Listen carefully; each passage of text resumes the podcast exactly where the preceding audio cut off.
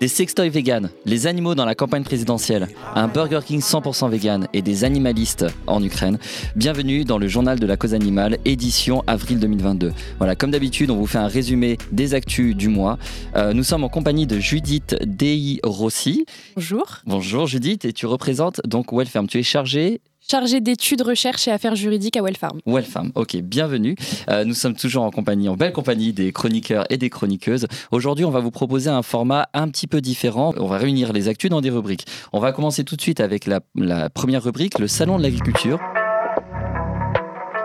Alors, il faut savoir que le Salon de l'agriculture, c'est la plus grande foire agricole de France. Il a eu lieu en fait du 25 février au 5 mars et c'était la 58e édition avec 500 000, plus de 500 000 visiteurs et visiteuses. Alors, qu'est-ce qu'on peut en retenir Je pense, Alban, tu peux commencer? Ah oui, alors déjà, pour cette année, on a eu la chance d'avoir trois leaders du végétal qui sont venus au Salon de l'agriculture. Il y avait les trois startups La Vie, Eura et les nouveaux affineurs. Et ça, c'est une première, c'est ça C'est une première. Ah, c'est magnifique. Il y avait déjà les nouveaux affineurs qui étaient déjà venus depuis 2018, mais c'est vraiment une première qui est trois startups. Surtout que la vie a été le deuxième stand le plus visité du salon. C'est génial parce qu'en plus là, la viande végétale, c'est la première fois qu'il y en a. Les fromages, il y en avait déjà eu, mais la viande végétale, c'est vraiment une grande première. Et on est d'accord, on parle bien du salon de l'agriculture, donc toutes les agricultures devraient être représentées et aussi bien donc le végétal. Absolument, absolument. Est-ce que vous avez d'autres points justement eh ben oui, moi j'ai une autre, euh, une petite bonne nouvelle. Est-ce que vous connaissez UFC euh, que choisir? Non, du tout. Alors, c'est une euh, association de consommateurs qui a plus de 70 ans, qui n'est pas franchement pro-vegan, puisqu'il s'était euh, justement opposé à toutes les appellations de steaks végétaux, de euh, lait végétaux, etc. et là, ils ont sorti un article pour dénoncer ce qu'ils appellent les infox du Salon de l'agriculture, qui essayent de donner une bonne image justement de l'élevage, de la viande, mhm. autant au point de vue nutritionnel qu'au point de vue environnemental.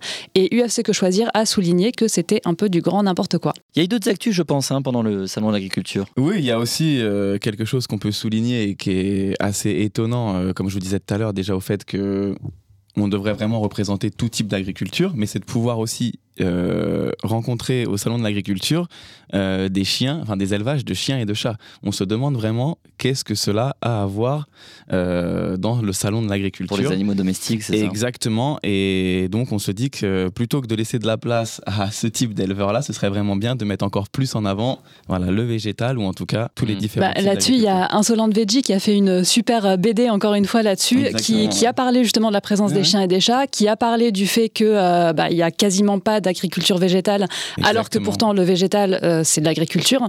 Donc euh, voilà, je pense que c'est vraiment, ce serait bien que le salon de l'agriculture se réinvente et se remette un peu au goût du jour. Il y avait même un stand avec un dromadaire pour promouvoir le lait de dromadaire quand même. Ah oui. C'est le on comble. se demande quelle est l'utilité ou la finalité de ça. C'est quoi? Ça va être de remplacer tous nos élevages euh, de vaches par des dromadaires qui n'ont rien à faire en France. Donc il y a des choses qui sont quand même encore très incohérentes. Hein. Par rapport à tout ça, on mettra des commentaires, enfin les, dans les commentaires les liens, je pense à Insolente Veggie. J'ai vu mhm. deux trois petites choses qu'elle a faites, c'est vraiment hilarant. Euh, on va passer tout de suite à la deuxième rubrique, qui est quand même euh, l'actualité du moment, c'est les élections présidentielles. Euh, donc les élections, je rappelle que c'est le 10 et le 24 avril. Mobilisez-vous pour, vous, pour, pour élire votre prochain ou prochaine présidente, c'est super important. Alban, je crois que L214 nous, fait, nous aide en fait à mieux voir un petit peu. Oui, c'est ça. En fait, ils ont fait un classement des candidats selon leurs engagements en fait pour l'élection présidentielle. Mais déjà avant de commencer, il faut savoir que beaucoup de Français veulent des mesures pour les animaux. Pour la présidentielle, c'est 86% des Français, il me semble. Et donc pour ça, L214 a analysé un peu les programmes des candidats. Et ça, c'est mis, mis, à jour chaque semaine. Donc en tête, on retrouve Jean-Luc Mélenchon et Yannick Jadot. Et puis à la fin, évidemment, mais ça je pense qu'on s'en doutait, Éric Zemmour. Après, euh, donc les critères, il y a six critères d'engagement. Il y a notamment sortir de l'élevage intensif, mettre fin à la pêche industrielle, démocratiser l'alimentation végétale, créer un ministère de la condition animale, porter la condition animale dans le débat public et mmh. agir pour les animaux en tant que mouvement politique. Qui serait temps oui, moi j'avais envie de, rebondir un petit peu là-dessus, si tu veux bien, Alban. En gros, il y a Combini qui a sorti également un article euh, là-dessus qui fait un petit peu l'état des lieux de euh, ce que proposent les, différents euh, candidats et candidates pour le, bien-être ou la condition animale. Et j'avais envie de vous faire un petit tour d'horizon des propositions les plus inutiles, en fait, si ça vous va. Parce que ça peut, être, ça peut être assez rigolo. Alors, bah, en premier, je vous propose de commencer par le roi, notre cher président, qui a une mesure dans son programme pour la condition animale. C'est même moins qu'Éric Zemmour. Et il propose de mieux assurer le recueil des animaux de compagnie abandonnés. Je ne sais pas si vous avez un commentaire et eh oui, à faire là-dessus. Moi, je trouve que c'est sans commentaire. Il n'y a rien sur les animaux d'élevage, sur les animaux d'activité, rien, strictement rien. Donc c'était vraiment histoire de dire j'ai fait une ligne. quoi. C'est tout à fait ça. c'est un peu comme quand tu marques ton nom sur la copie ah, pour pas avoir zéro. Deuxième, eh ben, Éric Zemmour, hein, tant qu'à faire. Il a quand même cinq propositions pour le bien-être animal, enfin le bien-être avec des guillemets dans son programme. Et alors, celle que je trouve magique, c'est qu'il propose de renforcer les contrôles pour la maltraitance animale dans les abattoirs et les élevages intensifs. Alors sachant que des contrôles déjà il n'y en a pas, ben, en fait 0 fois 0 ça fait toujours 0. Ensuite alors on a Anne Hidalgo qui elle propose trois mesures pour la condition animale et euh, il y en a une qui m'a beaucoup fait sourire. Elle propose de lancer des assises du bien-être animal. Donc en fait ça veut dire quoi? C'est qu'on s'assied autour d'une table et puis on dit que les animaux vont bien? et voilà je vois pas ce que ça peut être d'autre parce que c'est un peu léger ouais. Bah voilà, parce que concrètement, dans les abattoirs, on sait très bien que les animaux, ils vivent pas de la thalassothérapie, que euh, dans les chasses, euh, bah, les sangliers, ils se font pas faire des manucures, donc bien-être animal, voilà, c'est un petit peu, euh, c'est un petit peu léger, c'est un petit peu de la communication et des éléments de langage. Mmh. Et pour terminer, un petit truc un peu mignon, on va terminer sur une note de mignonitude. Valérie Pécresse, qui propose de créer un label Ville amie des animaux pour les communes qui s'engagent pour le bien-être animal. Ah, c'est chou, hein. Ah, ça, chou. ça sert à rien, mais c'est chou. Ouais. Merci pour ce tour très, ironique. Euh, il y a une initiative aussi qui est lancée et justement, on va faire intervenir notre cher invité. Euh, c'est une initiative organisée par CAP, Convergence Animaux Politiques. On a eu la chance justement mmh. d'interviewer ici. Euh, et donc, ça réunit 29 ONG pour demander aux candidats aux élections présidentielles, plus d'engagement pour les animaux, c'est ça? Exactement. Est-ce que tu peux nous en dire un petit peu plus? Oui, donc Engagement Animaux 2022, c'est un collectif, comme tu l'as dit, qui réunit 29 ONG. Et en fait, on va demander aux candidats de se prononcé sur 22 mesures, donc 22 pour 2022, qui sont réparties en six thématiques différentes. Donc on a euh, par exemple les animaux d'élevage, on a animaux et société, l'expérimentation animale, les animaux sauvages, les animaux de compagnie. Et euh, donc là, on a établi plusieurs mesures et après, on va attribuer un score à chaque mhm. candidat. D'accord. Justement, sur le site, c'est vraiment bien fait. On mettra d'ailleurs dans les commentaires. Euh, sur le site, il y a vraiment tous les scores de tous les candidats.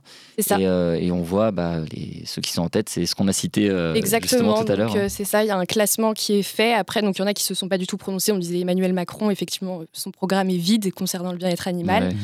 Et donc en tête, on a Jean-Luc Mélenchon, Yannick Jadot à 98%. On a Anne Hidalgo à 92% parce qu'elle a quand même dans son programme des mesures qui correspondent à celles que nous on a identifiées. Et il me semble qu'il y a Philippe Poutou aussi, alors lui qui est, qui est, contre la chasse, donc euh, bah, j'ai été assez surprise de l'apprendre. Mais Effectivement, Philippe Poutou, il a 77% dans notre classement, donc mhm. euh, Nathalie Arthaud aussi, 85%. c'est souvent la gauche, gauche, gauche. C'est ça, c'est vrai. Mhm. Marine Le Pen, elle a quelques engagements aussi, mais ça, reste, euh, ça reste assez. Enfin, c'est pas très pratique, c'est très juridique. Bah, en fait, Marine Le Pen, j'ai vu que ce qui était intéressant, c'est qu'elle proposait quand même des, euh, on va dire une, euh, des droits constitutionnels pour les animaux, mais elle est pour l'élevage intensif. Donc en fait, c'est, enfin, j'ai l'impression que c'est un peu comme le reste de son programme. Elle essaye de contenter tout le monde et au final, elle contente personne. Un peu, un peu une récupération politique, comme très souvent. Mmh. Mhm. Je me permets de m'attarder aussi un petit peu sur Wellfarm. Wellfarm, donc vous êtes une ONG créée en, en 1994, assez ancienne. Et alors je précise aussi que vous êtes plutôt welfariste versus abolitionniste. Alors nous, on se cache pas, c'est vrai qu'on est plus abolitionniste parce qu'on tend vraiment vers l'abolition de l'exploitation animale. Et vous, alors, comment vous vous positionnez? Enfin, voilà, j'ai des petites questions par rapport à ça. Qu'est-ce que, enfin, quelle est votre stratégie justement pour les animaux?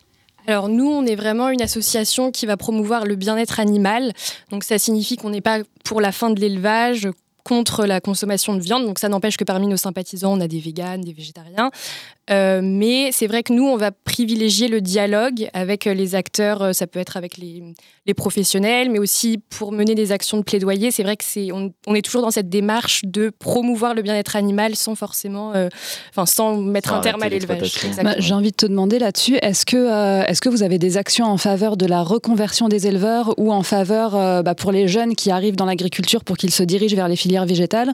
Ou comment ça se passe? Est-ce que c'est prévu des actions de ce genre? Pas directement à ma connaissance, en fait, nous, on, est plutôt, euh, on va proposer un accompagnement euh, aux éleveurs qui, euh, qui cherchent à instaurer plus de bien-être animal ou enfin à travers nos campagnes nos campagnes on va essayer de les sensibiliser sur toutes ces questions là ok mais pas forcément à une future transition. Pas forcément. après on, a quand même des messages qui consistent à à privilégier le consommer moins de viande mais mhm. mieux de la viande de meilleure qualité qui est issue d'élevage dans lesquels il y avait quand même du bien-être animal, mhm.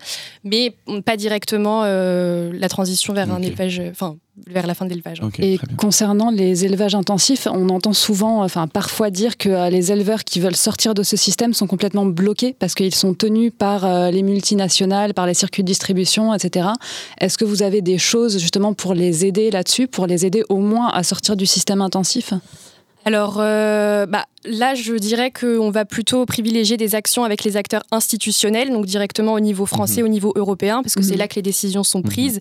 Et c'est de ça que va découler au final, enfin, c'est ça qui pose problème aujourd'hui, c'est qu'il n'y a pas de décisions politiques qui sont prises au niveau institutionnel. Donc, euh, Pour les accompagner. Exactement. En tout cas, parmi les grosses campagnes que vous, que vous menez, euh, moi j'en ai une qui revient tout de suite, c'est euh, la campagne contre la castration à vif des porcelets.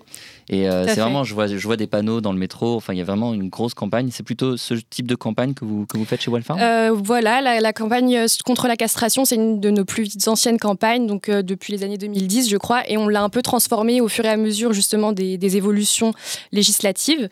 Et donc là, on l'a relancé cette année euh, pour euh, demander l'interdiction de la castration euh, des porcelets, qui nous avait été promise il y a plusieurs années. Au final, là, on a eu un dernier un texte qui interdit théoriquement la castration, mais qui peut euh, enfin, elle peut se poursuivre sous condition d'analgésie et d'anesthésie, pardon. Mhm. Euh, et pour nous, c'est pas du tout satisfaisant parce que c'est quand même synonyme de souffrance animale dès lors que les porcelets sont castrés. Donc on demande l'arrêt. Et ça, ça faisait pas partie des promesses euh, d'Emmanuel Macron sur sa campagne de 2017 en plus d'interdire d'interdire la castration à vif? Vous faites partie d'une campagne justement de, des promesses qui n'ont pas été tenues et on se rend compte qu'il y en a énormément. Exactement. Malgré une proposition de loi qui a été faite là en fin d'année dernière, il y a quand même beaucoup de choses à faire. Beaucoup et, donc c'est vraiment de la poudre aux yeux pour vraiment faire de la récupération politique, mhm. comme on disait tout à l'heure, et essayer de contenter un peu tout le monde et s'assurer son électorat en fait. Votez, votez le 10 et le 24 avril, mhm. c'est super important. On a enfin le pouvoir de voter pour, euh, en tout cas, une campagne qui a euh, voilà, qui prévoit un petit peu euh, mieux, des, meilleures choses en fait pour, euh, pour les animaux. Et d'ailleurs, on, peut vous renvoyer vers euh, le débat qui avait été tourné le mois dernier entre, entre Europe Écologie Les Verts, la France Insoumise et le Parti animaliste qui était encore dans la course à la présidentielle et qui sera présent sur les législatives. Donc voilà, vous pouvez vous référer pour faire votre choix à, à ce débat. Disponible en podcast, en YouTube. D'ailleurs, toutes nos émissions sont disponibles sur toutes les plateformes d'écoute. On va passer à la deuxième rubrique, c'est la guerre en Ukraine. Oh, j'aimerais. Oui, pardon, excusez-moi. J'aimerais qu'on revienne sur quelque chose. Euh, comme on parlait justement euh, donc des présidentielles, on pourrait clairement s'inspirer de ce qui se passe en Allemagne et du gouvernement allemand qui souhaite euh, que l'Allemagne réduise sa consommation de viande de 80%. C'est vraiment un chiffre qui, qui donne de l'espoir, qui est très encourageant. sachez qu'en Allemagne, un tiers des 19-25 ans se disent véganes ou végétariens déjà. Mm. Euh, donc c'est une bonne partie de la population. Et donc surtout, voilà, ce, qui, ce que le gouvernement veut réellement mettre en place pour réduire cette consommation de viande, que ce soit pour que ce soit plus soutenable pour l'environnement et aussi pour la santé, il souhaite vraiment mettre en place donc une taxe forte sur les produits d'origine animale et à contrario donner beaucoup d'aide pour toutes les alternatives végétales. Merci Corentin, ça me rappelle un petit peu ce que va proposer l'AVF. Justement, il y a une campagne, il me semble, de l'AVF pour proposer une taxation sur les produits carnés. Un autre sujet dont on parle malheureusement énormément en ce moment, c'est la guerre en Ukraine. Alban, peut-être tu peux commencer euh, sur ce sujet? Oui, alors déjà, les animaux sont souvent les grands oubliés de la guerre malheureusement. Donc moi, je vous propose de faire un petit bilan de ce qui se passe pour les animaux en Ukraine. Donc déjà, ce qui est bien, c'est que par rapport à d'autres guerres, beaucoup d'Ukrainiens ont fui avec leurs animaux de compagnie. Ils les emmènent avec eux parce qu'ils tiennent à eux. Et aussi, pour faciliter cela, les pays voisins ont assoupli leurs règles pour que les animaux puissent passer la frontière plus facilement. Mais après, malheureusement, il y a encore des animaux domestiques qui sont abandonnés, notamment dans les gares qui sont souvent surpeuplés, et aussi dans des appartements qui sont laissés à l'abandon, même si on peut leur donner quelques nourritures. Enfin, les pauvres animaux, ils stressent et tout. Donc pour euh, lutter contre ça, il y a plusieurs associations de la protection animale qui sont sur place. Je pense notamment à PETA.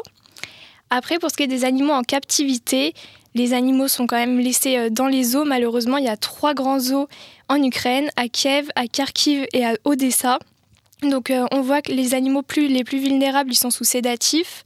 Après, les soignants restent un petit peu avec eux la nuit, selon euh, les personnes locales. Mhm. Il y a aussi plusieurs animaux qui sont déplacés dans des enclos en sous-sol, ce qui est totalement infernal pour les animaux.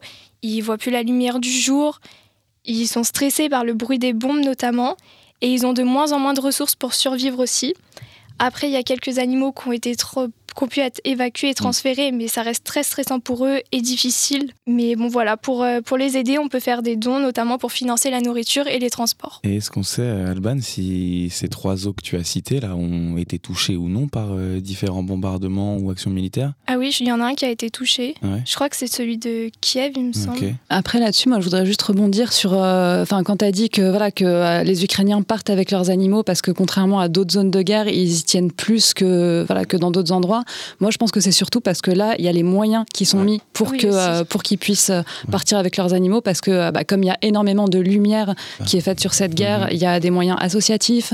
comme tu dis, on a assoupli certaines règles au niveau des frontières, et je pense que malheureusement, sur toutes les zones de guerre, il n'y a pas ces, ces facilités entre guillemets, alors avec des gros guillemets, parce que ça mhm. reste la guerre, mais voilà, malheureusement, c'est il y a une petite inégalité quelque part. Mais je pense que c'est aussi quelque chose qui change au niveau de nos mentalités, et qu'avant, quand il y avait une guerre, c'est vrai que bah voilà, il y avait uniquement le côté humain qui mhm. était mis en avant.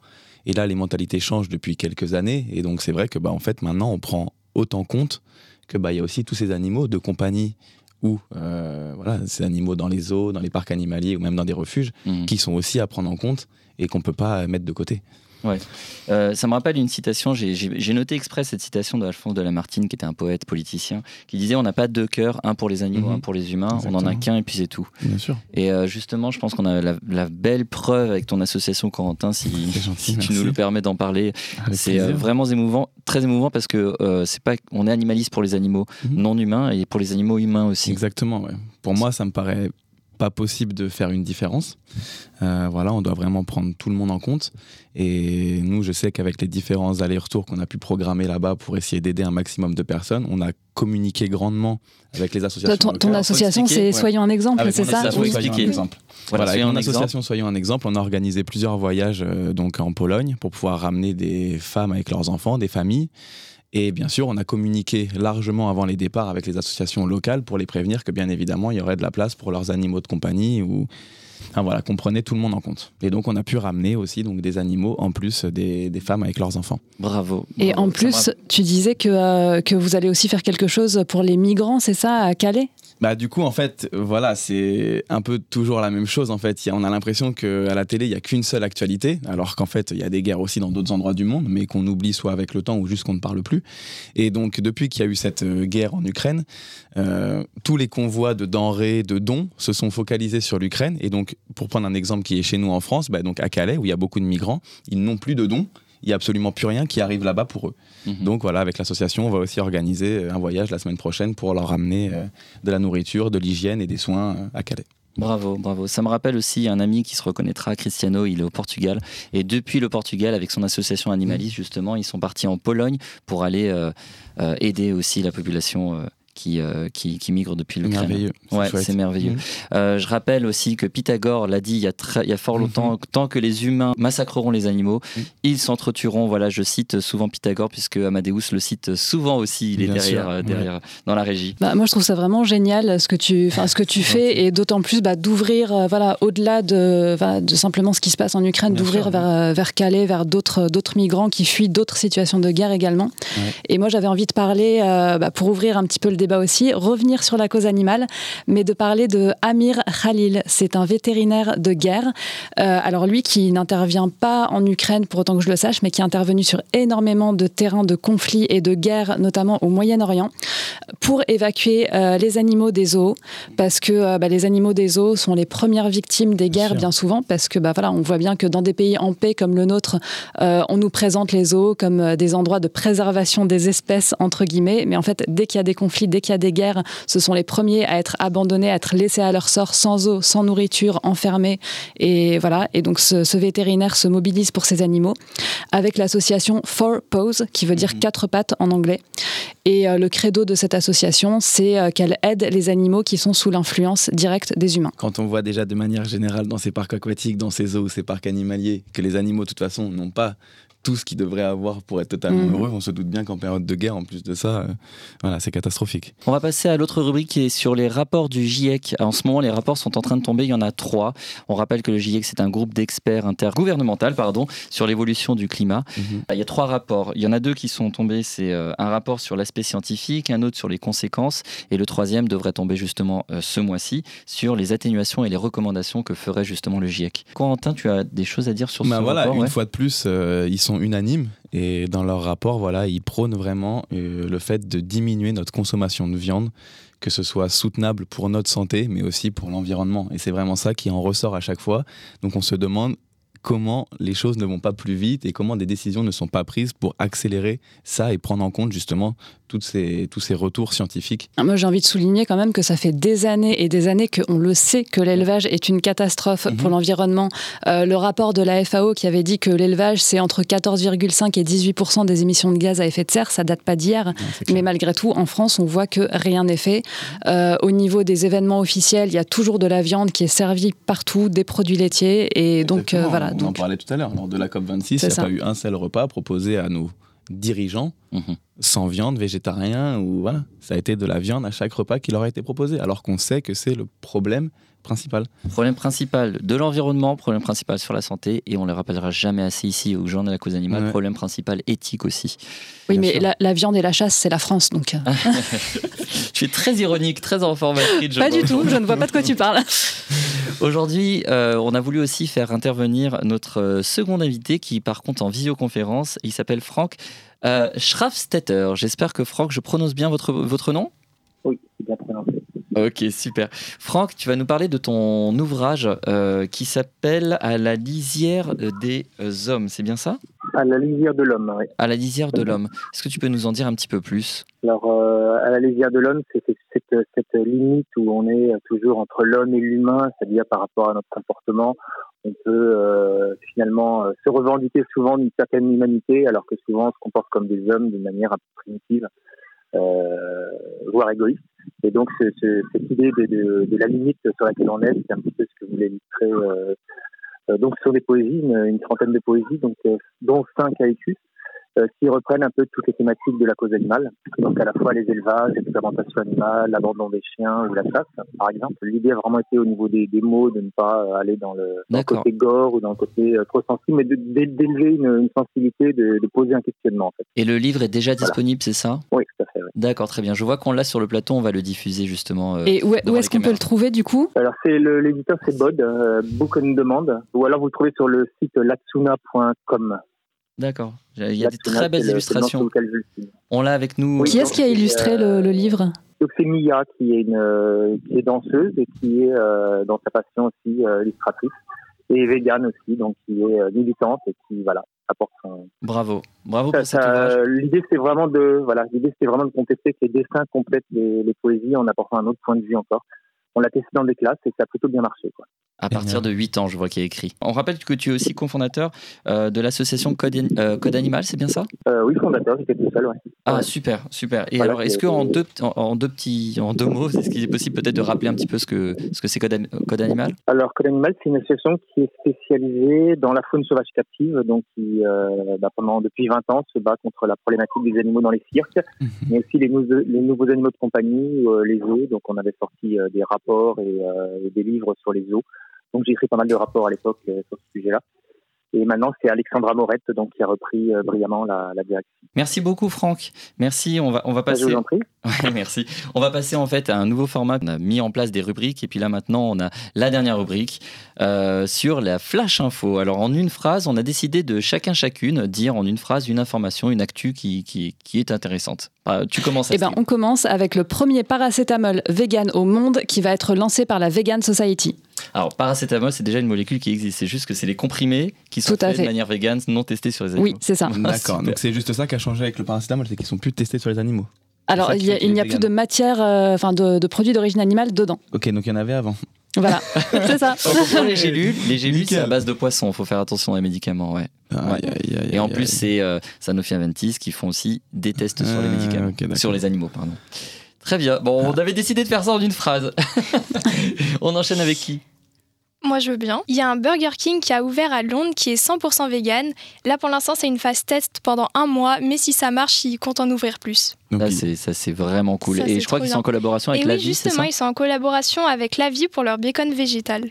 Donc il faut y aller à fond là pour que ça dure plus longtemps. C'est ça. ok, génial. Très bien. Moi, j'ai une information qui se tient en une phrase. Euh, c'est la marque Vibio qui font des sextoys qui sont certifiés vegan trademark, mhm. le fameux euh, logo vegan. Et c'est la première fois qu'on certifie vraiment euh, de manière très officielle des sextoys. Je rappelle que c'est très important. Bon, finalement, c'est pas une phrase, mais je rappelle quand même que c'est très important puisque on retrouve beaucoup de matière animale et, et, sans parler des tests aussi qui sont faits sur les animaux, dans tout ce qui est préservatif, partout, en fait. lubrifiant. Pardon? C'est incroyable comme on en retrouve partout. En fait. Partout, partout, partout. Et mais la bonne nouvelle, c'est que tout est véganisable. Donc, euh, et ben, j'attrape, j'attrape la, balle, la balle au vol. j'en profite pour annoncer le prochain débat qui sera sur les couples mixtes vegan, carnistes. Est-ce que c'est possible? Quelles difficultés Voilà, donc euh, au sein des couples mixtes, utilisez des sextoys vegan, s'il vous plaît.